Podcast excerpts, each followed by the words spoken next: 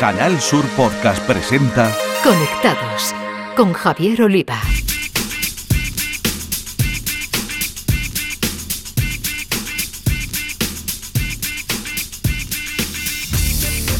Bienvenidos, conectados y feliz año a todos. Os traemos un día más en este 2024 la actualidad del mundo de las nuevas tecnologías de la información y la comunicación, nuestro epicentro Andalucía y desde aquí al resto del mundo a través de la red. La inteligencia artificial, el metaverso, el blockchain, nuevos conceptos que apartan del foco mediático a otros como las smart cities sin embargo, en Andalucía no se deja de trabajar en ello, en ciudades más inteligentes y sostenibles. De hecho, en el Málaga TESPAR encontramos el Smart City Cluster, la unión de más de 200 empresas, organizaciones y organismos públicos dedicados al objetivo de crear espacios donde vivir mejor. Nos lo contará su director general, Daniel González Botello. En la sección de tecnología andaluza con nombre de mujer, María José Andrade, directora de la revista digital Mujeres Valientes, nos va a conectar con Marina Rosales porque se acerca el inicio de una nueva edición del programa de emprendimiento femenino Aurea de la Universidad de Sevilla. Sobre ciberseguridad, nuestro experto, el profesor cordobés y responsable de la comunidad Jacambir, Eduardo Sánchez, nos hablará del ataque informático sufrido por Orange, que dejaba hace unos días a todos los usuarios de esta compañía sin acceso a Internet. En el espacio para videojuegos, los expertos andaluces del podcast Todo Games de Canal Sur Radio, José Manuel Fernández Speed y Jesús Relinquepella, nos contarán todo lo que dio de sí el Game for Play de Sevilla y el balance de lanzamientos de juegos durante 2023. Las novedades y cambios en las redes sociales nos las acercará el consultor de redes y responsable de los Instagramers de Cádiz, José Ruiz, que nos traerá novedades en Instagram y X. Tenemos muchas cosas con la realización técnica de Cristina Nogales, pulsamos Enter y comenzamos. Escuchas Conectados. Canal Sur Podcast. Las Smart Cities es ese sueño de ciudades inteligentes, eficientes, sostenibles, que mejoran en definitiva la calidad de vida de los ciudadanos más allá de lo que hoy conocemos. Así serán las ciudades del futuro y ya hace tiempo que se maneja este término en el ecosistema TIC, pero tal vez no tantos los avances que se han dado en este sentido. Para llegar a la consecución de este gran objetivo en Andalucía, concretamente en el Málaga Tech Park, se ha establecido el Smart City Cluster que vamos a conocer con su director general, con Daniel González Botello. Daniel, ¿qué tal? Bienvenido a Conectados, ¿cómo estás? Muy bien, ¿cómo estáis? Muchas gracias por vuestra invitación. Encantados de tenerte aquí y para conocer lo primero, el germen, de quién y cuándo nace esta idea del Smart City Cluster. Pues mira, hace unos 15 años empezó a fraguarse un proyecto en Málaga que se llamaba Smart City Málaga, que era básicamente un proyecto de una red eléctrica inteligente que vino de la mano de Endesa y del gobierno japonés y aquello fue el, pues como tú has dicho, el germen, De una inquietud por cómo tener una ciudad que fuera un poquito más consciente de lo que pasaba en sí misma, no solamente a través de las personas, sino también a través de los sistemas.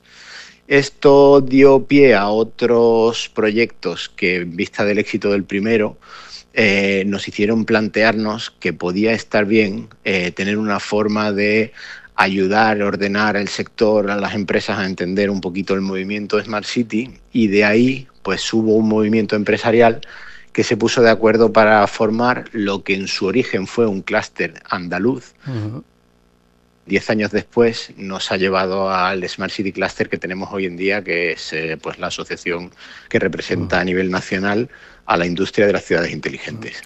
Bueno, pues Daniel, lo que se ha construido es eh, de una dimensión enorme, 230 eh, empresas, instituciones con más de 100.000 empleados conforman este Smart City Cluster.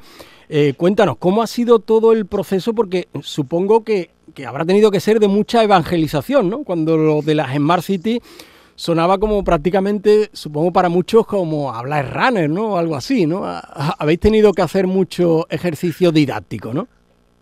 Mm, pues mira, lo, bueno que tiene este sector es que es un sector que inició su camino como un sector puramente tecnológico, muy basado en el sensor, en el dato, en la plataforma de software y poco a poco se ha ido ampliando para abarcar muchos más ámbitos de la industria y ahora pues también abarca la energía, el transporte, la movilidad, el turismo, la participación ciudadana, la gestión de las infraestructuras. Al final, nosotros nos centramos en facilitar que haya proyectos que mejoren la calidad de vida del ciudadano y que se puedan hacer pues en base al, concepto de ciudad inteligente que ha abarcado también la ciudad sostenible.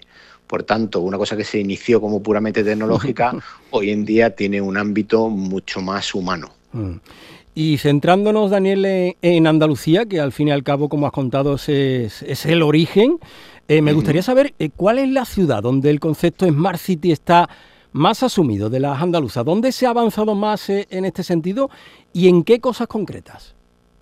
Pues mira, hay una presencia muy clara también, quizá porque son los que más tiempo lo llevan trabajando, que son claramente la ciudad de Málaga y que es la que tiene, la que ha tenido siempre los proyectos más vanguardistas. Es verdad que una vez que el modelo está probado y, los pilotos se han hecho con, digamos, a satisfacción, es muy fácil luego ir haciendo extrapolación hacia, hacia otras ciudades e incluso otras ciudades eh, andaluzas han tenido un cierto liderazgo, no ya tanto en el plano, digamos, tecnológico y de tecnologías de la información, sino también en otros planos como la sostenibilidad y, e incluso la gestión del transporte y otros ámbitos como pueden haber sido eh, Sevilla o la propia Granada e incluso pues consorcios como el de, el de la propia Costa del Sol que ha llevado a cabo un proyecto de turismo inteligente muy ambicioso. Mm. ¿Y, en qué se nota en Málaga, hablamos concretamente ahora de la ciudad modelo, digamos, para el resto de Andalucía, esa eh, llegada de la Smart City? No sé, algún proyecto, algo que el ciudadano ha ido asumiendo y, que fue una, bueno, pues una idea igual en, su día eh, para, para entendidos, pero que ahora asume todo el mundo con normalidad. Mira, la ciudad inteligente no es siempre evidente, y me explico. La ciudad inteligente muchas veces tiene un, plano en el que el ciudadano lo nota directamente en su gestión cotidiana, como es el, clásico caso de eh, la marquesina del autobús que te indica cuánto tarda. ¿no? Eso es un ejemplo fantástico de proyecto de Smart City porque requiere de una sensorización de la red de autobuses, de una conectividad de las paradas para que le llegue la información, de un diseño de los, eh, los módulos de información para que esa información se pueda captar e incluso de una aplicación del teléfono móvil que también puedes consultarlo en el móvil cuánto puede que falte. ¿no? Eso son cosas, digamos, que, que la ve el ciudadano directamente porque le afectan a su vida diaria.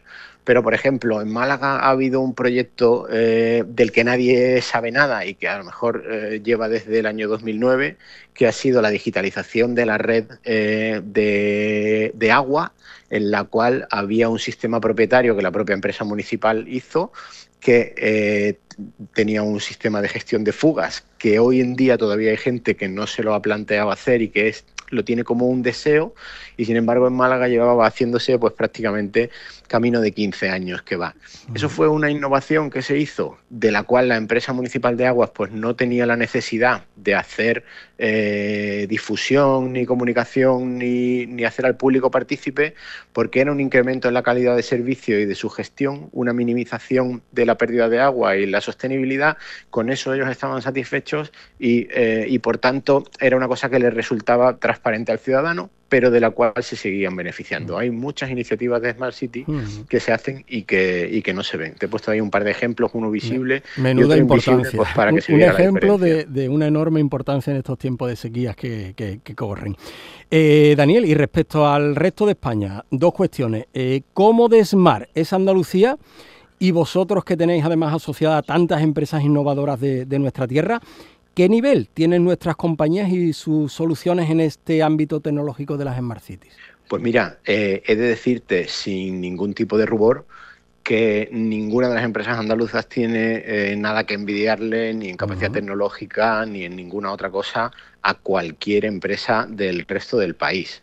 Obviamente tiene que haber empresas punteras en las que en su ámbito destaquen, pues que, estarán cada una situada donde estén, ¿no? Pues a lo mejor en Zaragoza o en Vigo hay alguna empresa que son, digamos, líderes en lo suyo, pero también tenemos empresas eh, líderes e innovadoras en, en Andalucía y no, y no, vamos a ir a la zaga en, en ningún momento. Por supuesto, eh, hay multitud de, de, soluciones y de, y de proyectos que se están llevando a cabo en, en nuestra comunidad autónoma que nos han permitido incluso pues, que esté perfecta, no solamente justificado, sino que haya sido natural que el clúster de las ciudades inteligentes esté basado en Málaga y, eso a nadie no solamente mm. le extraña o le sorprende, sino que le parece lo más lógico. Mm.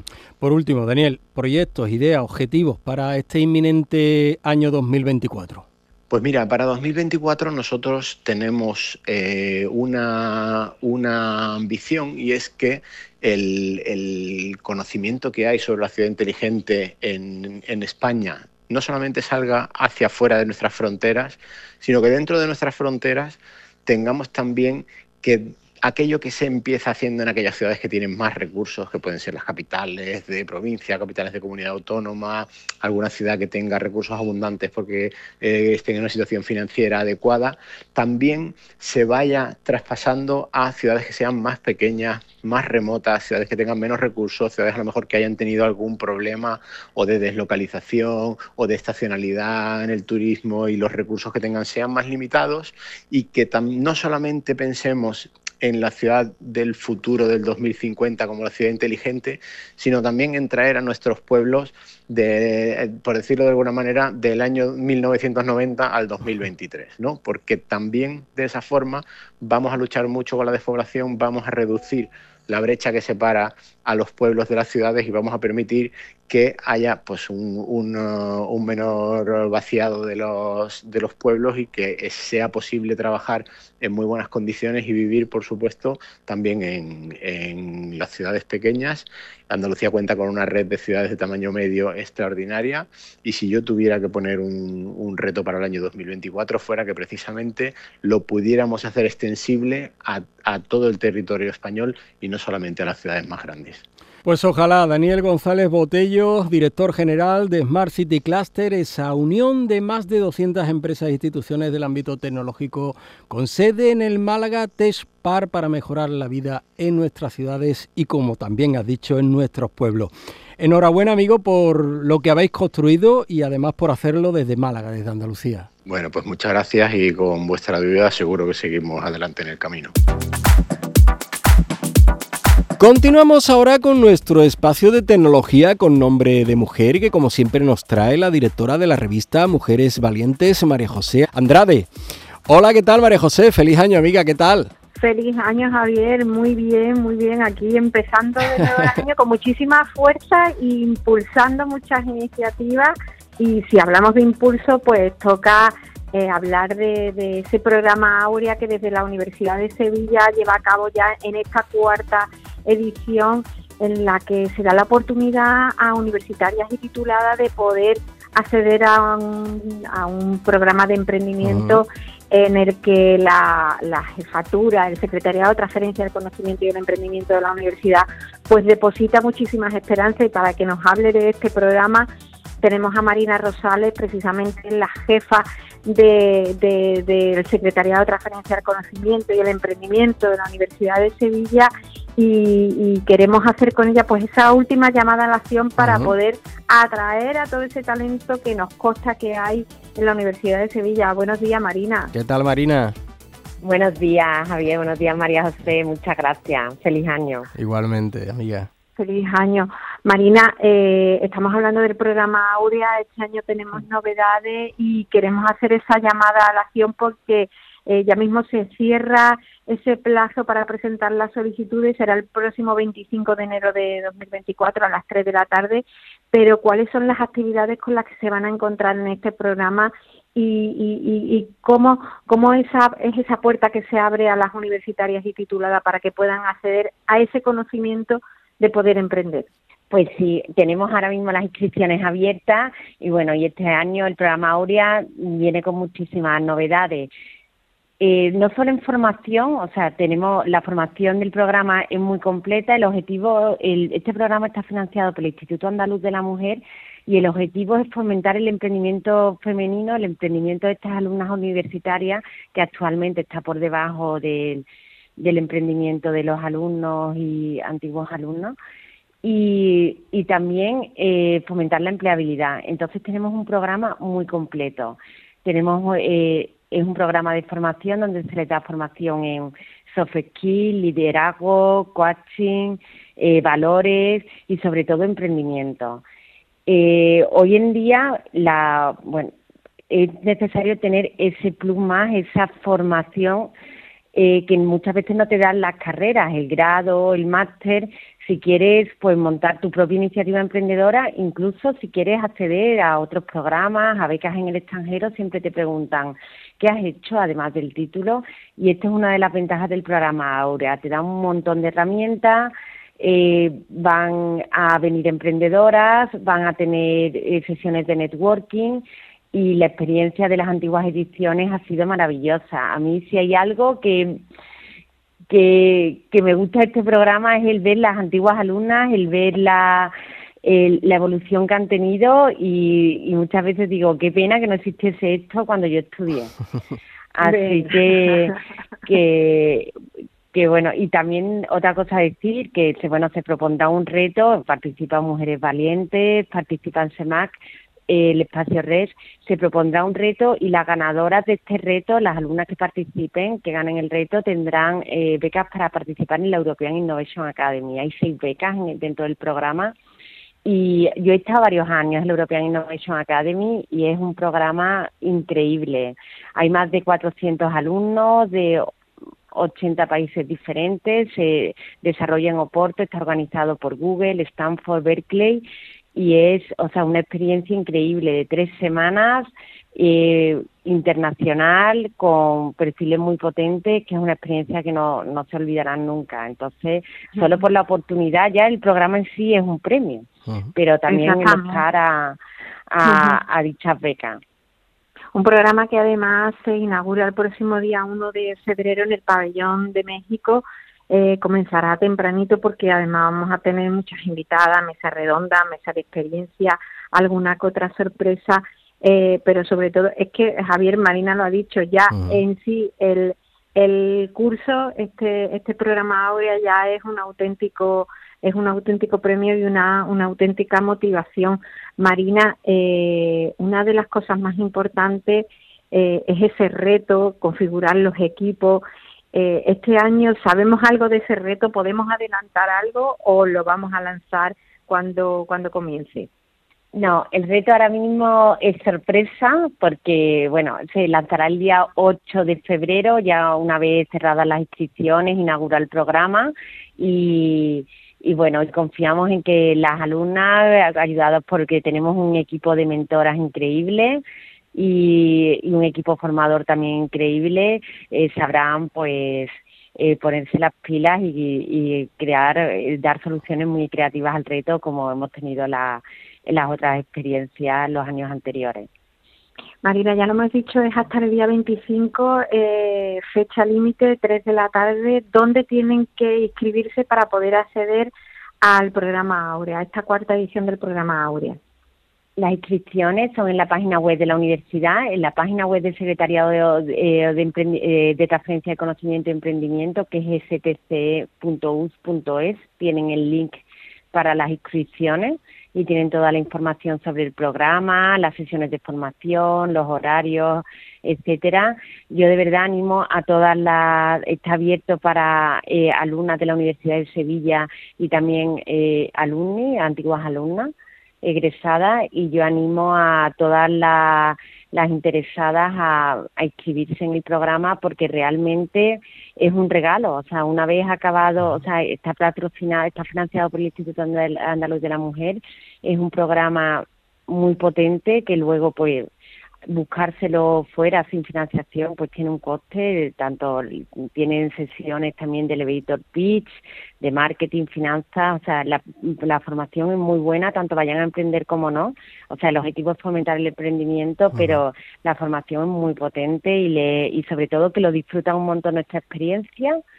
De las ediciones pasadas que las alumnas no solo han aprendido, sino que realmente han creado una comunidad la comunidad de las alumnas áureas y han disfrutado muchísimo. Sí, porque una de las cosas que más les inculcamos en este programa, Javier, es que mm. tienen que eh, marcarse a fuego eso de eh, soy áurea, eh, ya soy áurea, ¿verdad Marina? Es que somos áurea.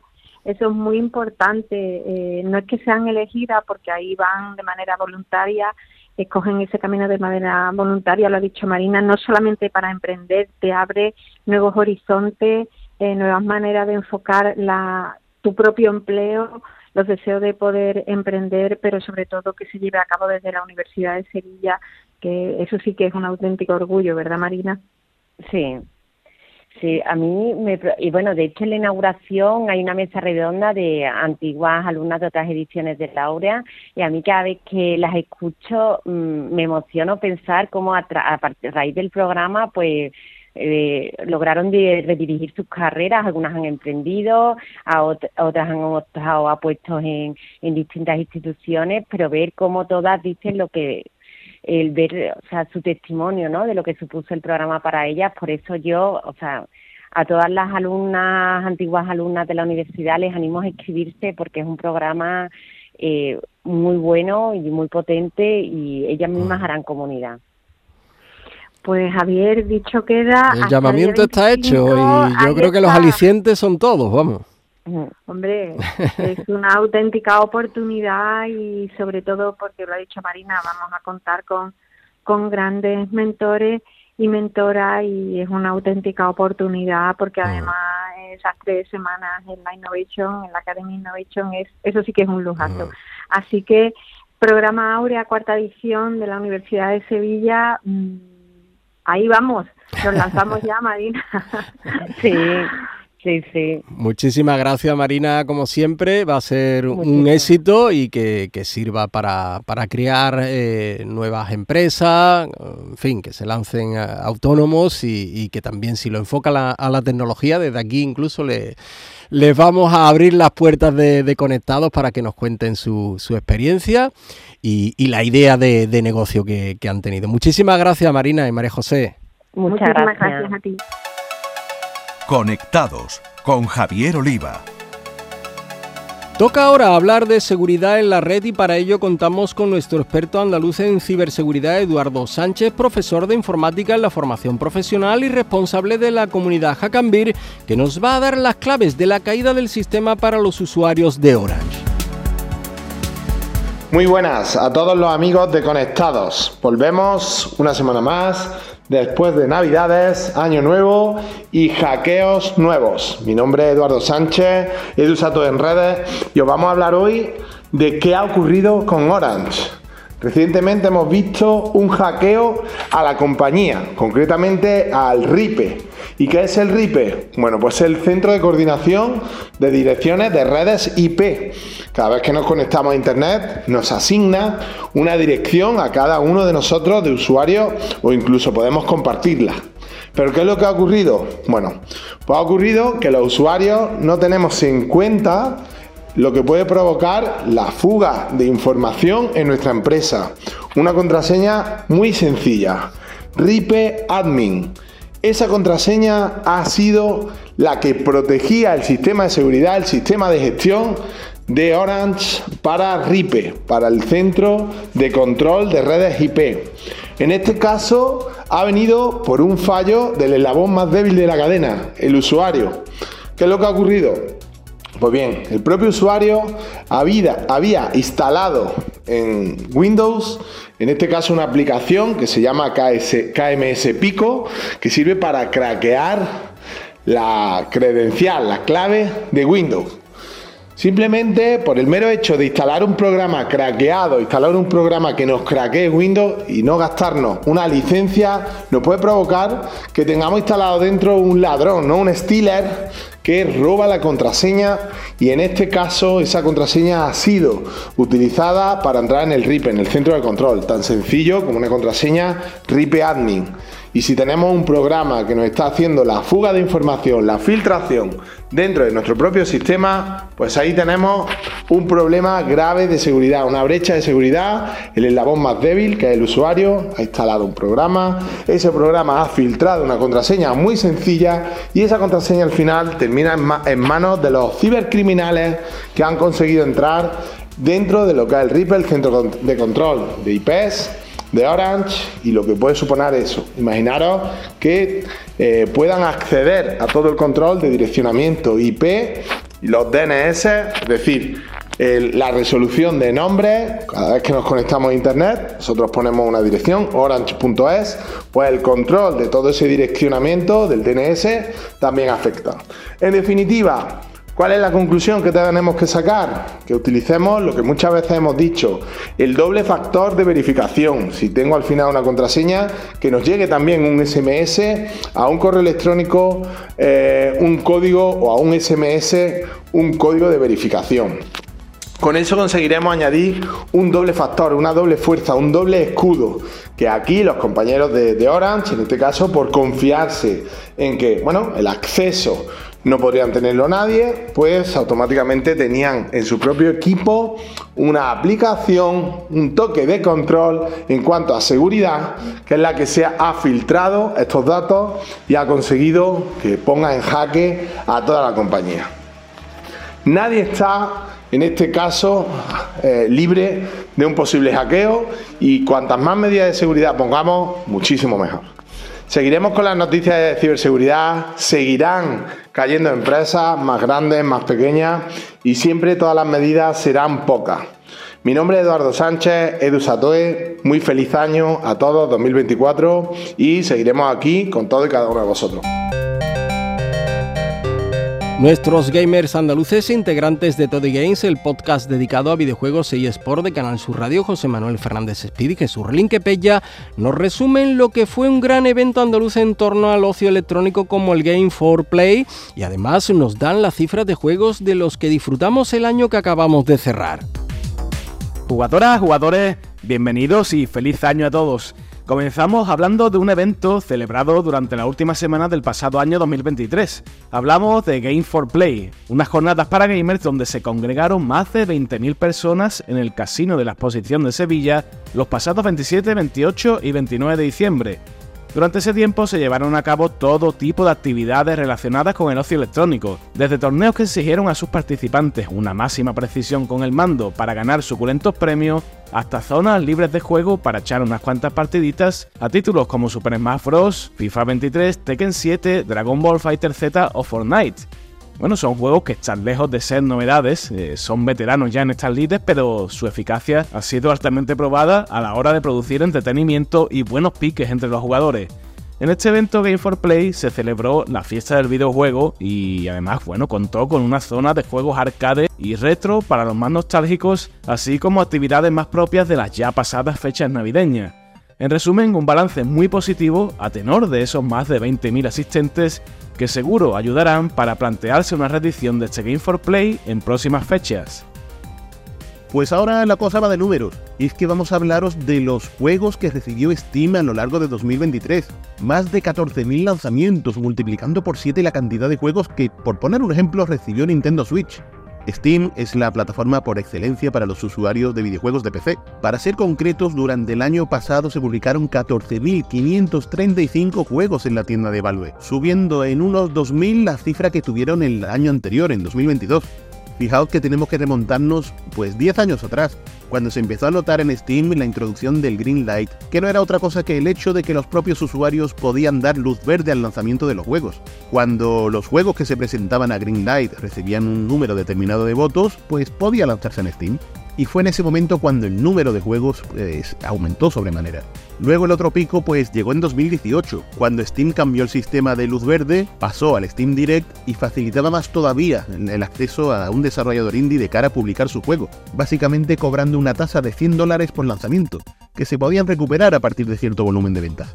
Con esa facilidad, Steam poco a poco ha ido subiendo y subiendo y subiendo en cuanto a títulos en su tienda digital, multiplicándose hasta la barbaridad que hemos podido contar en 2023. Por supuesto hay de todo, juegos AAA, juegos indie de calidad y mucha morralla. Pero bueno, al fin y al cabo, que haya de todo es interesante. Y con estas cifras tan curiosas, despedimos la sección de hoy. Esperamos de corazón que los reyes se hayan portado muy bien con videojuegos de por medio y, como siempre decimos, a seguir jugando. Conectados con Javier Oliva. Y ahora repasamos lo que nos deja el mundo de las redes sociales y lo hacemos con José Ruiz, Instagramer y consultor de redes que nos informará de las nuevas funcionalidades proyectadas por Meta y por X. A lo largo de estas últimas semanas, Meta está mejorando su red social de fotos y vídeos, Instagram, con una serie de funciones entre las cuales destacamos las notas de vídeo, una característica que te permite grabar un clip de 2 segundos para que éste reemplace temporalmente a tu foto de perfil de usuario en la bandeja de entrada de tus notas. Pues bien, en este sentido, se ha filtrado que Instagram está trabajando en una nueva funcionalidad que los usuarios llevan pidiendo desde hace meses, meses y años. La aplicación móvil de Instagram se ha comenzado a actualizar con una nueva función que te permite ver cómo quedaría el post que estás creando en el feed de publicaciones de tu cuenta. A partir de ahora, cuando estés creando un nuevo post, podrás ver cómo quedará en la cuadrícula de publicaciones antes de compartirlo. Para obtener una vista previa de tu post, tendrás que tocar en el botón con el signo más que aparece en la parte central de la barra inferior, seleccionar las imágenes que quieres compartir, pulsar en siguiente y clicar en una nueva opción llamada Show Preview, que aparecerá justo debajo de las imágenes que has escogido. Como siempre que pasa, cuando hay una nueva funcionalidad, se está implantando de manera progresiva en los usuarios de las aplicaciones de Android y iOS. Así que habrá que esperar un poquito para verlo en nuestro terminal. Y de Instagram pasamos a Twitter, ahora X, porque eh, sabemos que eh, desde octubre de 2022, cuando Elon Musk se hizo con los mandos de la aplicación, ha habido una serie de bueno, implementaciones nuevas, polémicas constantes, etc. Bueno, pues ahora ha comenzado a recuperar una función que se eliminó al principio de la llegada de Elon Musk y que enfadó a muchos usuarios. Se trata de la previsualización de los titulares en los enlaces a noticias, artículos y webs en la plataforma. Esta previsualización que se eliminó en octubre ha regresado de una manera diferente, ofreciendo una superposición de texto en la parte superior de la imagen del enlace compartido en un tamaño mucho más pequeño, pero ahora se está desplegando poco a poco. Una actualización recibida con incertidumbre por saber cómo se ha hecho de parte en la parte estética, pero en su momento fue eh, polémica porque reducía el contexto y la posibilidad de proporcionar información sobre el contenido de un enlace. Esta decisión, bueno, se debió a la hora de, eh, bueno, pues dentro de la estrategia de los más, ¿no? De, mejorar la estética de la plataforma y reducir el espacio de las publicaciones. Además, eh, también eh, estaba en la línea de combatir el clickbait, es decir, los titulares diseñados para llamar la atención. Así que este nuevo paso de la plataforma eh, se ha llevado ahora de una manera distinta. Ahora los titulares aparecen como subtítulos superpuestos en la imagen del enlace, ubicados en la parte inferior y pequeña. Una reintroducción que muchos usuarios han reportado haber visto ya en la actualización de sus perfiles, pero que todavía no está disponible para todos, ya que el despliegue, como es siempre algo habitual, se está realizando de forma gradual. En cuanto a las versiones móviles, la previsualización completa se mantiene tanto en iOS como en Android. Bueno, pues estas han sido las novedades en redes sociales de estos días. Para dudas o comentarios podéis contactarme tanto en Twitter como en Instagram en mi cuenta arroba José Y que no se os olvide, disfrutad de la vida real. Es hora de terminar, ya sabéis que cada dos semanas tenéis una nueva entrega de Conectados en la plataforma de podcast de Canal Sur Radio en Spotify o en Google Podcast, entre otras. Así que os pedimos que os suscribáis en algunos de estos canales. Hasta entonces, a todos, feliz vida virtual. En Canal Sur Podcast han escuchado Conectados con Javier Oliva.